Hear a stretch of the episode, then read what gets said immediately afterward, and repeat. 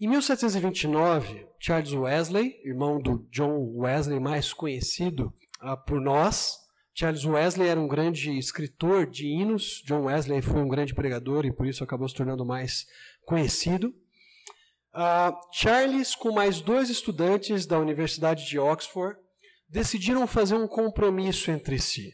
Eles fizeram um compromisso de que eles se reuniriam diariamente para orarem juntos, para estudarem a Bíblia, como um grupo de três pessoas inicialmente, e para se encorajarem mutuamente a caminharem com o Senhor e viverem de um modo que o agrada.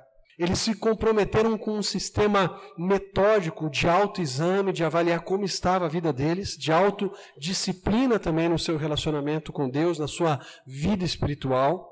E por isso eles foram chamados de metodistas, pela sua maneira metódica de seguir essas disciplinas espirituais que eles praticavam em grupo.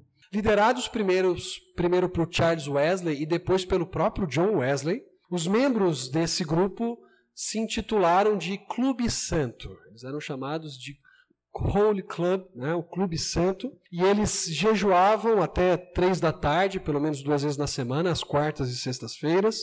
Eles ah, tomavam a ceia do Senhor juntos semanalmente, estudavam e discutiam o Novo Testamento grego. A gente tem que lembrar que o pessoal está estudando em Oxford, né? E o pessoal da área de humanas. Então, eles liam o Novo Testamento em grego, estudavam juntos e também tinham a prática de visitar prisioneiros. Primeiramente, eles, eles ah, visitaram prisioneiros de uma cidade próxima que havia ali e depois eles também começaram a visitar doentes, pessoas que estavam enfermas. Esse grupo nunca passou de 25 pessoas, em geral uh, ele variava entre 10 a 15, o máximo que chegou foram 25 pessoas. E um dos participantes desse grupo, um dos integrantes, uma pessoa que se aproximou e fez parte desse grupo conhecido depois como metodista, foi George Whitfield. E embora naquele momento esse grupo não, não visse grandes coisas acontecendo ao seu redor, nós sabemos que dez anos depois, Deus usou homens desse grupo para impactarem profundamente a Inglaterra e a Nova Inglaterra. Dez anos depois desse grupo do Clube Santo, dez anos depois desse início dessa busca comprometida um com o outro pelo Senhor, George Whitfield estava pregando para centenas, milhares de pessoas na Inglaterra e nos Estados Unidos, e John Wesley fazendo a mesma coisa na Inglaterra. O que esses homens fizeram foi um compromisso entre si, de animarem, de motivarem, de encorajarem a fé um do outro. Um compromisso entre si de manterem a fé um do outro sempre viva, buscando o Senhor de juntos reconhecerem a dependência que eles tinham de Deus e de juntos servirem as pessoas que necessitavam ao seu redor. Foi um grupo que, por meio do compromisso, encorajou-se a fé mútua. Por, por meio de um compromisso, de um acordo entre eles, eles motivaram um ao outro a expressar a sua fé e a vivenciar essa fé de maneira muito prática a cada dia. Quando nós olhamos para a narrativa de Raabe, nós vemos também um compromisso, um acordo que os espias fazem com Raabe, e esse compromisso que eles fazem leva a uma expressão de fé, leva a uma manifestação muito clara de fé de Raabe, e depois as palavras de Raabe encorajam e motivam aqueles dois espias também a confiarem no Senhor. É um encorajamento mútuo aqui a certeza da parte dos espias de que eles poupariam Raabe e a sua família leva Raabe a um passo de fé. Nós vamos ver isso descrito no texto.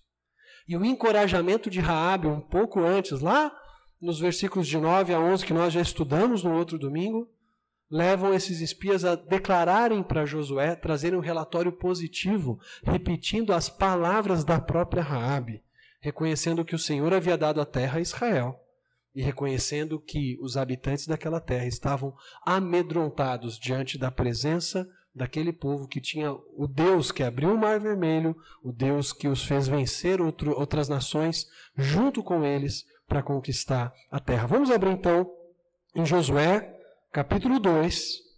Josué, capítulo 2. E nós leremos os versículos 17 a 24. Hoje eu vou pregar um trecho um pouco maior, Josué 2, versículos 17 a 24. Embora seja um trecho maior, ah, em termos de tempo será ao mesmo tempo, né? Mas nós precisamos concluir esse capítulo. Então, Josué 2, 17 a 24. Eu quero ler com vocês primeiramente 17 a 21 e depois nós lemos do 22 ao 24. Então, primeiro Josué 2, 17 a 21. Diz assim: Os homens lhes disseram: Estaremos livres do juramento que você nos levou a fazer, se, quando entrarmos na terra, você não tiver amarrado este cordão vermelho na janela pela qual nos ajudou a descer.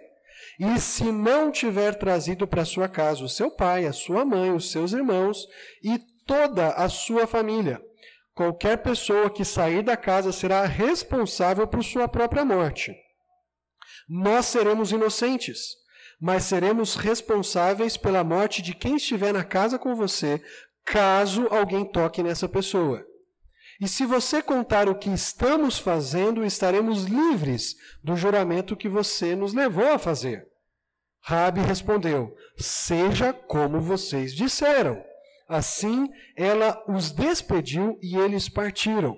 Depois ela amarrou o cordão vermelho na janela. Então, a, a, primeira parte do nosso trecho, da passagem que estamos estudando hoje, mostram para nós que um compromisso é feito entre Raabe e os espias, que leva Raabe a expressar ou manifestar sua fé no Senhor. Veja, o que nós temos nessa, nessa partezinha aqui é algo muito semelhante ao que nós acompanhamos, às vezes, em seriados ou em filmes. Ah, quando nós terminamos da semana passada de ler o versículo 16, nós vimos que Raabe fez os espias descerem da janela da casa dela, que provavelmente ficava numa parte alta daquele muro duplo das cidades antigas, e ali daquela janela bem alta, ela desceu os espias. O versículo 17 é como se Josué nos trouxesse um momento anterior dessa descida é muito pouco provável que os espias, quando estavam lá, né, na corda, descendo pela corda, começaram a falar: olha, se você fizer isso, está lá. Né? Não, eles não fizeram isso. E nem chegaram no pé do muro e gritaram: Ô Abi, é o seguinte, esquecemos de falar algumas coisas aí, olha. Além de você não contar para os outros, você também tem que manter a sua família dentro de casa. É muito pouco provável que eles fizeram isso. Se eles fizessem isso, eles seriam tolos e eles logo seriam pegos ali pelos pelos guardas da cidade. Então, o que Josué faz conosco é trazer a cena um pouco para trás, é nos, nos trazer um, um pouco antes da descida dos espias pela janela da casa de Rabi. É mais ou menos o que acontece, por exemplo, quem já assistiu o filme irlandês, eu estou assistindo o irlandês em quatro partes com a Fabi, ainda não chegamos no final, por favor, não me contem como acaba o filme, mas a, a gente começa com ele dando um depoimento ali, né? E a cena sempre é ele dando depoimento, vai para trás, relembra algumas situações, depois volta para o depoimento. E eu não vou dar spoiler porque eu não terminei, então não tem como dar spoiler. Mas o filme funciona assim: o momento presente e o passado que explica o momento presente. Né? Ou se você pega alguma série que, em, em que está acontecendo algo meio enigmático na, naquela situação, às vezes o que o, que o diretor, né, ou, a pessoa que escreveu a série faz é a cena voltar para trás para um contexto que explica o que está acontecendo naquele momento. Né? Então você tem o presente na sequência o passado. Isso é possível fazer em, em, séries de televisão, de Netflix, isso é possível fazer em filmes, isso também é possível fazer numa narrativa. Né?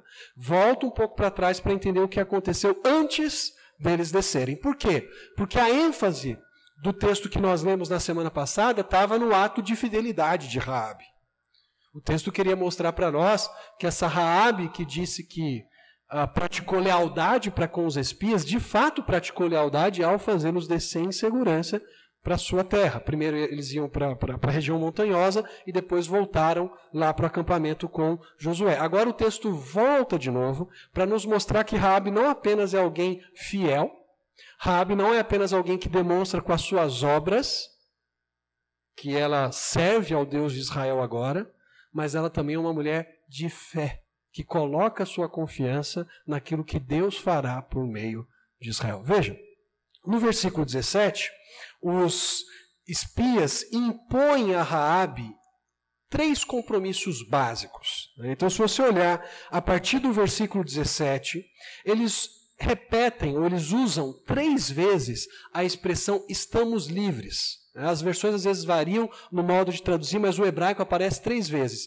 Estamos livres, no versículo 17. Depois eles falam, estamos livres também, no versículo 19. E por fim, estamos livres, no versículo 20. Esses estamos livres acompanham as três condições que eles impõem a Raabe para preservar Raabe e a sua família.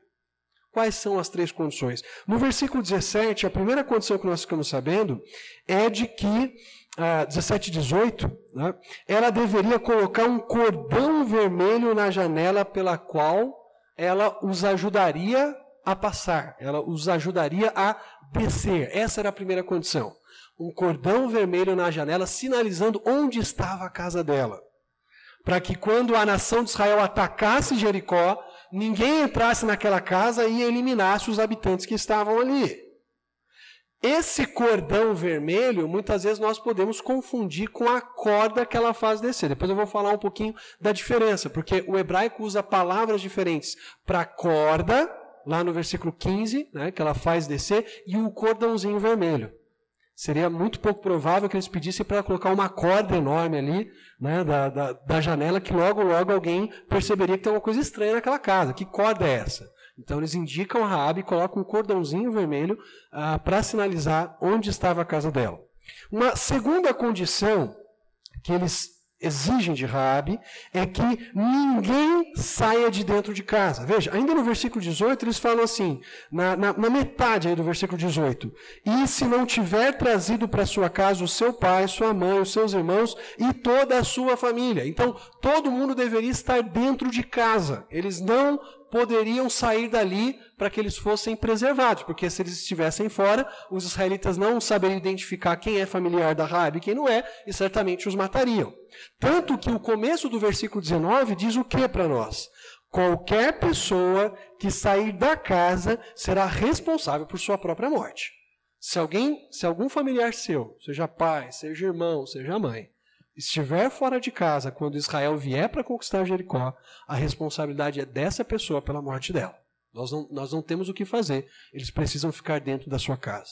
E a última condição que é imposta aqui para Raabe está lá no versículo 20. E se você contar o que estamos fazendo, estaremos livres. De novo, a mesma expressão do juramento que você nos levou a fazer. É, essa condição já tinha sido mencionada lá no versículo 14, e eles repetem aqui no versículo 20. Então, Raabe deveria ficar em silêncio, ela não poderia contar para outras pessoas o que se passou ali entre ela e os espias e quando Israel pretendia atacar aquela cidade. Esses homens então colocam algumas condições esses homens então estabelecem um cordão vermelho como um sinal de que Raabe e a sua família seriam protegidos quando Israel os atacasse. E a gente precisa olhar para esse cordão vermelho provavelmente como um símbolo externo que ratificava e confirmava o compromisso dos espias com ela.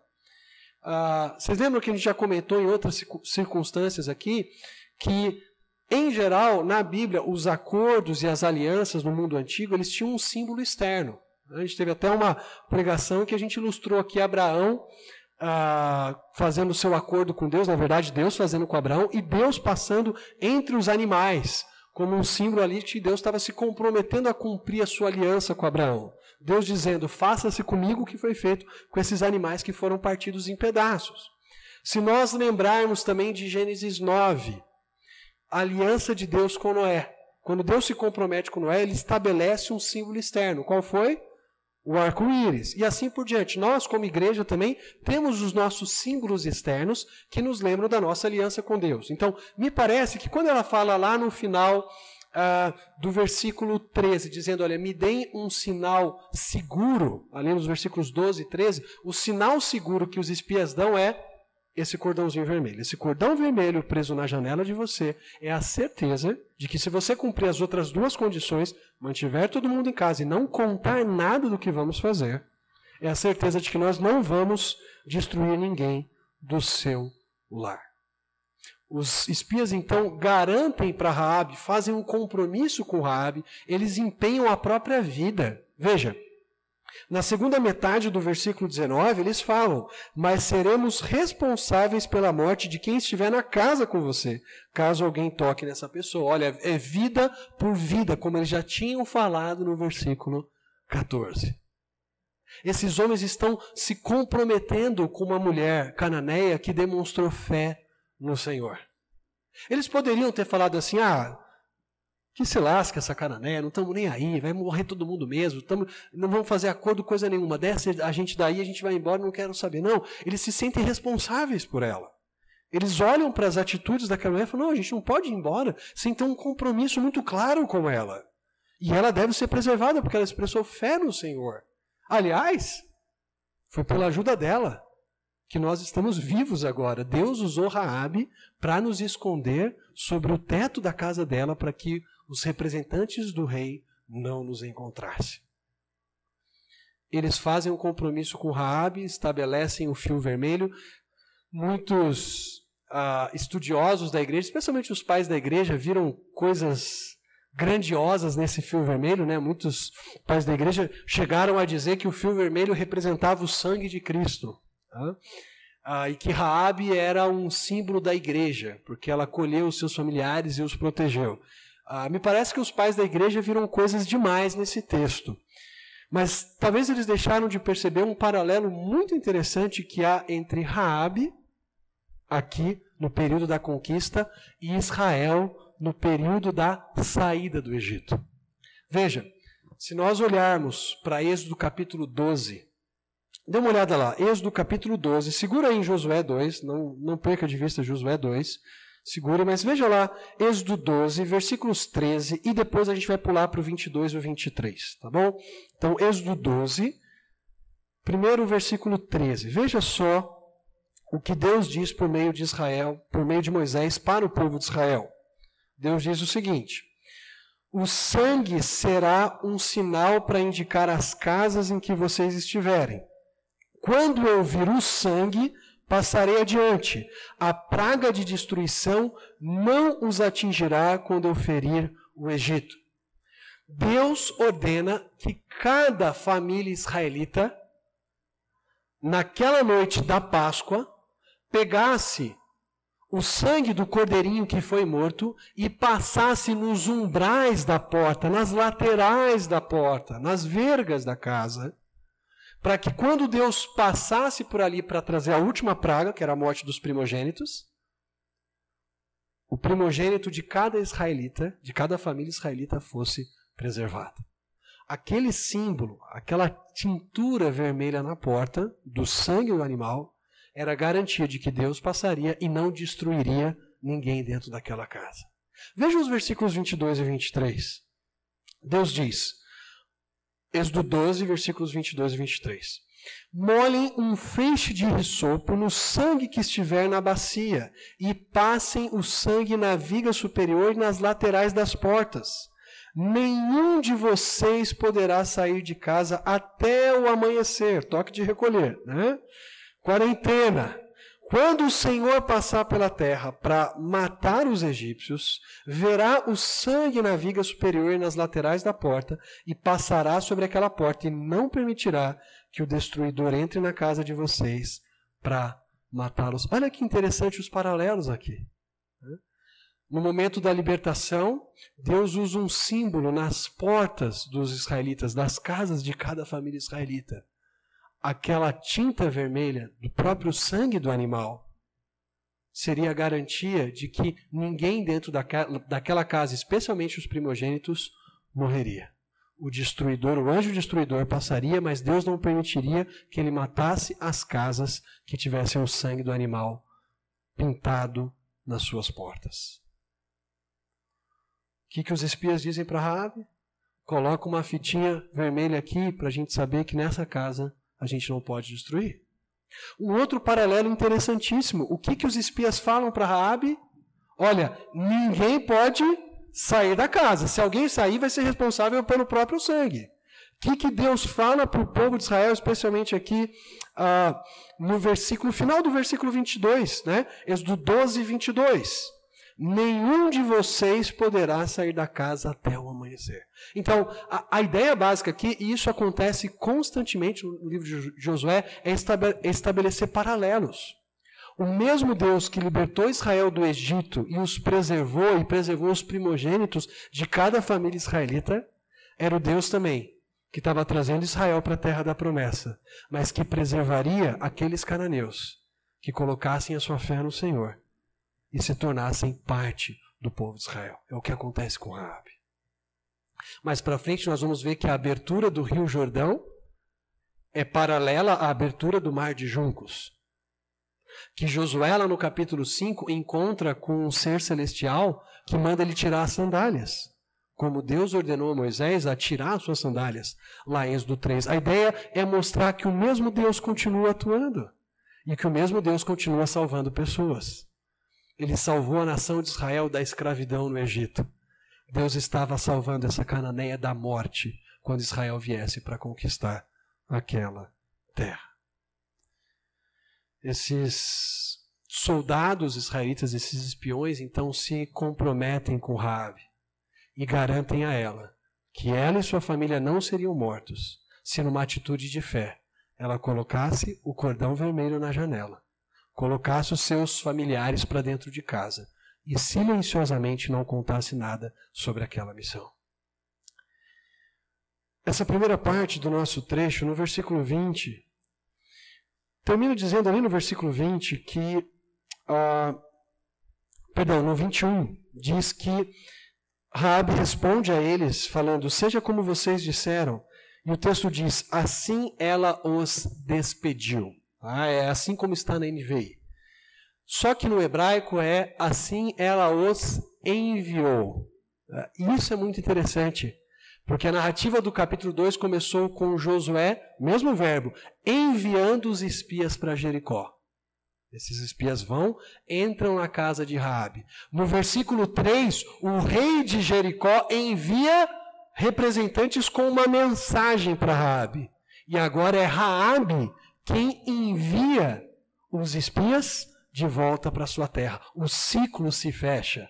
Esses espias saíram do acampamento, foram enviados para Jericó, foram para a casa de Raabe, onde o rei envia representantes para lá. E agora eles saem da casa de Raabe e voltam para o acampamento. E como é que o versículo 21 termina? Olha a expressão de fé de Raabe aí.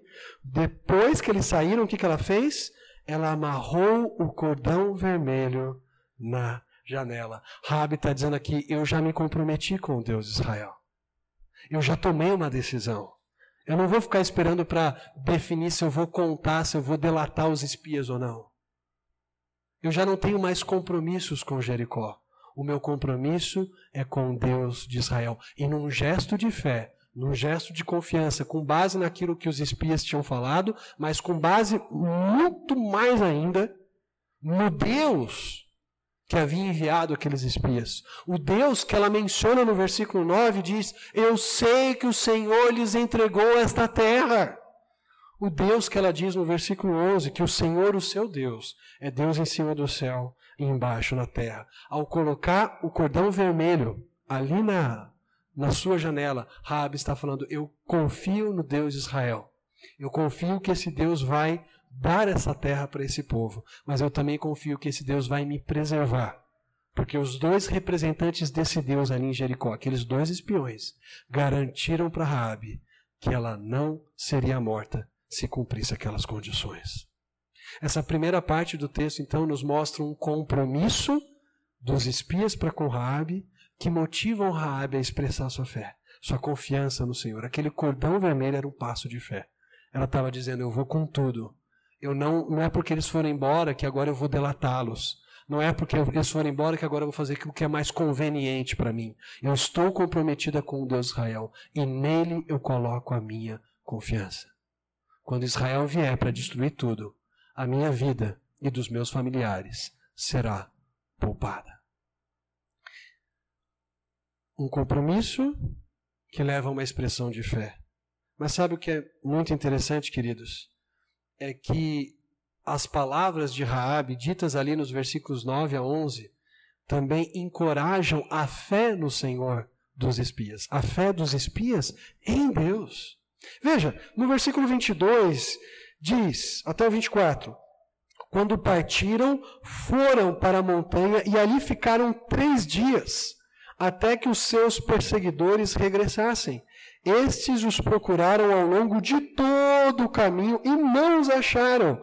Por fim, os dois homens voltaram, desceram a montanha, atravessaram o rio e chegaram a Josué, filho de Num, e lhe contaram tudo o que lhes havia acontecido. E disseram a Josué: Sem dúvida, o Senhor entregou a terra toda nas nossas mãos. Todos estão apavorados por nossa causa. Os espias seguem direitinho aquilo que Raabe os orienta a fazer. Eles vão para aquela região montanhosa, esperam três dias. O texto diz para nós que os perseguidores procuram por todo o caminho e não conseguem encontrá-los. Mais uma, uma garantia de que Deus estava cuidando daqueles espias na sua missão, protegendo-os e guardando-os. Esses espias então descem da região montanhosa e retornam. Os perseguidores voltam de mãos vazias, porque não conseguiram achar os espiões. Os espiões voltam cheio de notícias para dar para Josué, para encorajar o povo e dizer aquilo que ouviram de uma mulher que estava dentro da cidade de Jericó. Eles atravessam o Jordão, um desafio enorme. Lembrem-se que no capítulo 3, o Jordão está transbordando. Eles logo, logo, o povo todo vai atravessar o Jordão. Nós não sabemos como é que esses espiões conseguem passar pelo Jordão. Será que Deus realizou algum tipo de micro milagre, né? Só onde eles passaram ali, as águas baixaram, a gente não sabe, mas eles conseguem chegar até Josué. E algo que é bem interessante aqui é aquilo que eles relatam para Josué. Percebe? Essa não é a primeira vez que nós encontramos espiões israelitas sendo enviados para uma missão. Certo? Nós somos lembrados imediatamente de Números, capítulo 13 e capítulo 14, quando Moisés enviou aqueles doze espias para Canaã para fazer uma missão lá de reconhecimento. Esses espias voltam de Canaã dando relatório negativo. Falando, não, aquela terra é uma terra que devora os seus moradores. Lá habitam ah, os filhos de Anak. Lá os, os seus habitantes são gigantescos e eles moram em cidades muradas, muito fortificadas. Nós não vamos conseguir conquistar aquela terra. Esse foi o último relatório que nós tínhamos sobre a Cisjordânia, sobre a região de Canaã. Mas qual o relatório que nós encontramos no versículo 24 agora dos dois outros espias? Sem dúvida, o Senhor entregou a terra toda em nossas mãos. Todos estão apavorados por nossa causa. Que relatório diferente, né? Bem diferente daqueles dez espias, dos doze, a gente sabe que Josué e Caleb foram fiéis ao Senhor, mas os dez lá que foram enviados por Moisés deram um relatório horrível lá em Números.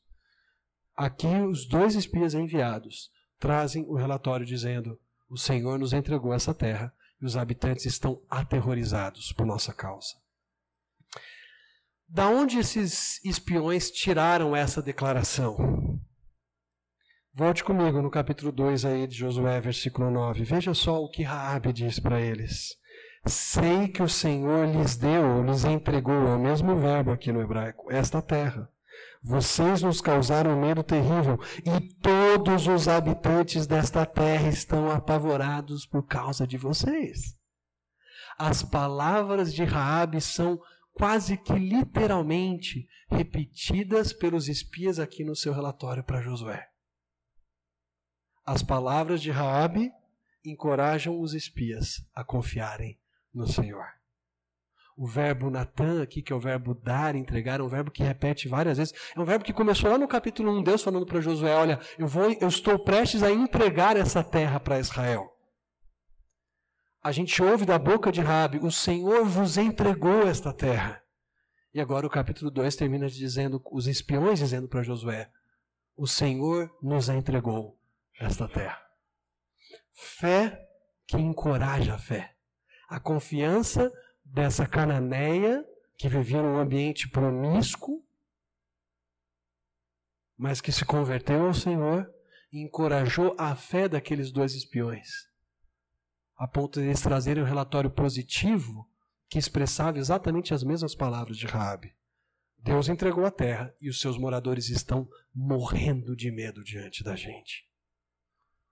As palavras de Rabi foram palavras de encorajamento para aqueles homens e eles puderam chegar então animados, motivados, encorajados, confiando no Senhor, dizendo para Josué: "Vamos lá, vamos para cima deles, porque Deus vai nos dar a terra da promessa".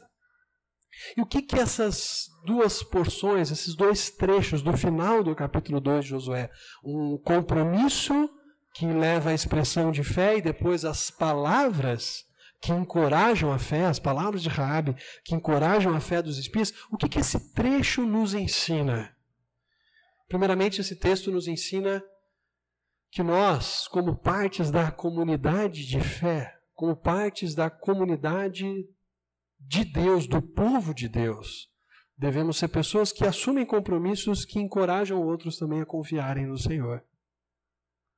No momento que nós estamos vivendo, em que muitas pessoas estão sendo tomadas pelo pânico, pelo medo, desesperadas. Né? A gente começa a ver aí o mercado ficando confusão. Ah, esses dias, na sexta-feira já, lá em Porto Rico, ah, o número de confirmados era, ainda era baixíssimo, mas a Mari estava lá no mercado e mandou para a gente uma, a parte de frango toda vazia, não tinha mais frango nenhum no mercado. E, e nós podemos nos comprometer com os nossos irmãos e dizer assim, olha, eu vou orar por você. Talvez um irmão aqui da nossa igreja, alguma irmã que está dentro daquele grupo de risco, e você pode se comprometer com essa pessoa e dizer assim: Olha, eu vou orar pela sua vida, eu vou orar para que Deus cuide de você, para que Deus a preserve, encorajar essa pessoa a confiança no Senhor. As suas palavras serem palavras que ajudam outra a confiar em Deus. Perceba, não, não são palavras que nos que, que, que trazem uma, uma esperança vazia. São palavras que fazem as pessoas olharem para Deus. Você pode ser um instrumento de encorajamento da fé de outros irmãos. Você pode fazer um compromisso, olha, nessa semana, você pode mandar uma mensagem, nessa semana, fulano de tal, fulano de tal, vou orar duas vezes pela sua vida, vou lembrar nesses dias aqui, colocar a sua vida diante do Senhor e pedir que o Senhor a preserve, cuide de você nesse momento delicado. Talvez você saiba de algum irmão em Cristo que está desanimado, está desencorajado por alguma coisa que está acontecendo. E você pode se comprometer com essa pessoa e falar: Olha, eu vou orar por você. E eu vou, talvez, de tanto, tanto tempo, dar uma passadinha na sua casa para a gente orar junto e conversar. É, é uma maneira da gente encorajar os nossos irmãos em Cristo. Encorajar a fé, a confiança em Deus. Uma outra forma de nós encorajarmos a fé uns dos outros é sermos realmente instrumentos que apontam as pessoas para Deus e não para circunstâncias amedrontadoras. Raabe aqui não ficou falando, olha, cuidado aqui, olha, olha o tamanho da nossa fortaleza, o pessoal aqui, o exército de Jericó é poderoso. Não, ela aponta aqueles espias para o Senhor. Olha o Deus grandioso que vocês têm, ele vai dar a terra para vocês, porque não tem Deus em cima no céu, nem embaixo na terra. Nós podemos ser pessoas que fomentam o medo. A gente pode estar toda hora mandando link aí, ó, sei quantas pessoas morreram tal, e, e a gente pode ser pessoas que mais causam pânico e medo do que pessoas que levam as pessoas a confiarem em Deus. Não é que nós não vamos tomar as medidas necessárias, nós vamos tomar as medidas necessárias. Nós vamos acompanhar as orientações e tudo mais e vamos compartilhar eh, coisas que vão poder, informações que vão poder ajudar os outros. Mas nós também precisamos ser pessoas irmãos em Cristo que levam as pessoas a olharem para Deus e, e, e falar: gente, Deus continua reinando. Deus continua governando sobre todas as coisas. Não temas. Né? Ainda que os montes se abalem, ainda que, o, que a fúria do mar venha sobre nós, o Deus de Jacó é o nosso refúgio.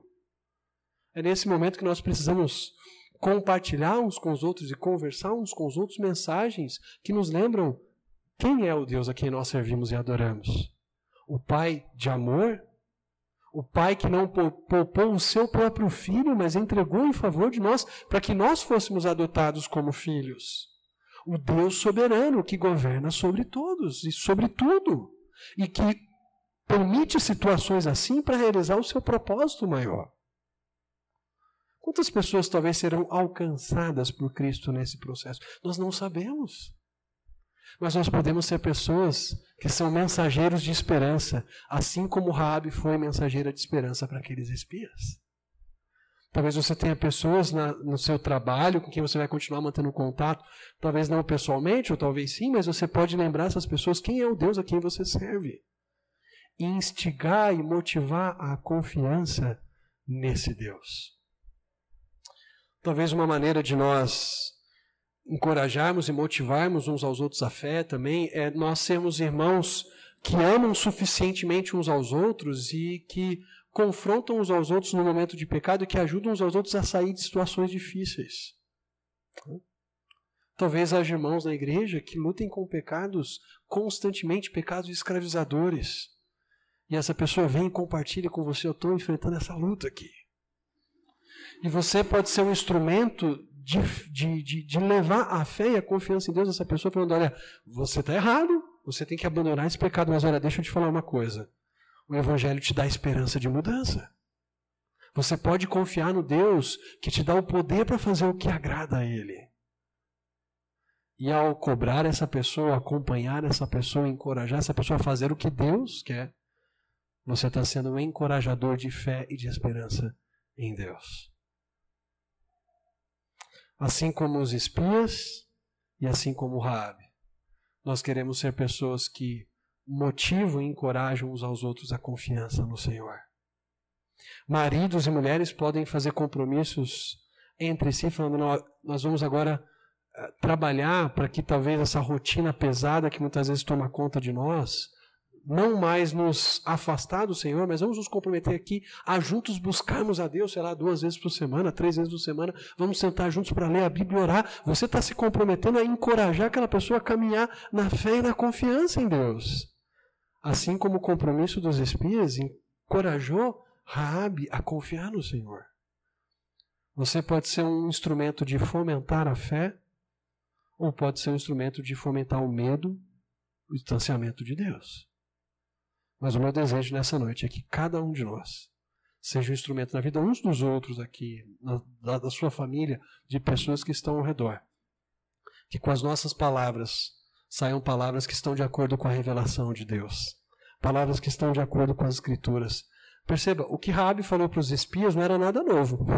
Deus já tinha revelado tudo aquilo para Moisés. Eles já sabiam disso. Deus já tinha prometido a terra, já tinha falado que não existe nenhum Deus acima no céu nem embaixo na terra. Mas ao reafirmar as palavras verdadeiras de Deus, ela fomentou a fé naqueles homens. Que a palavra de Deus transborde da nossa boca, no nosso pensar, nas nossas ações.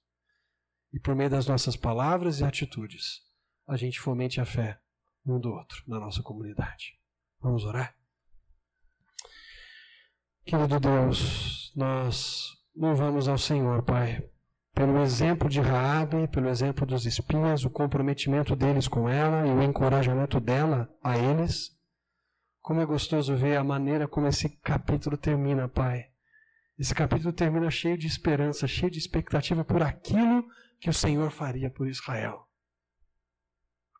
Senhor, queremos ser instrumentos que fomentam a fé, instrumentos que encorajam a fé uns nos outros, Pai seja no nosso ambiente familiar, seja no nosso ambiente eclesiástico aqui, nossa igreja.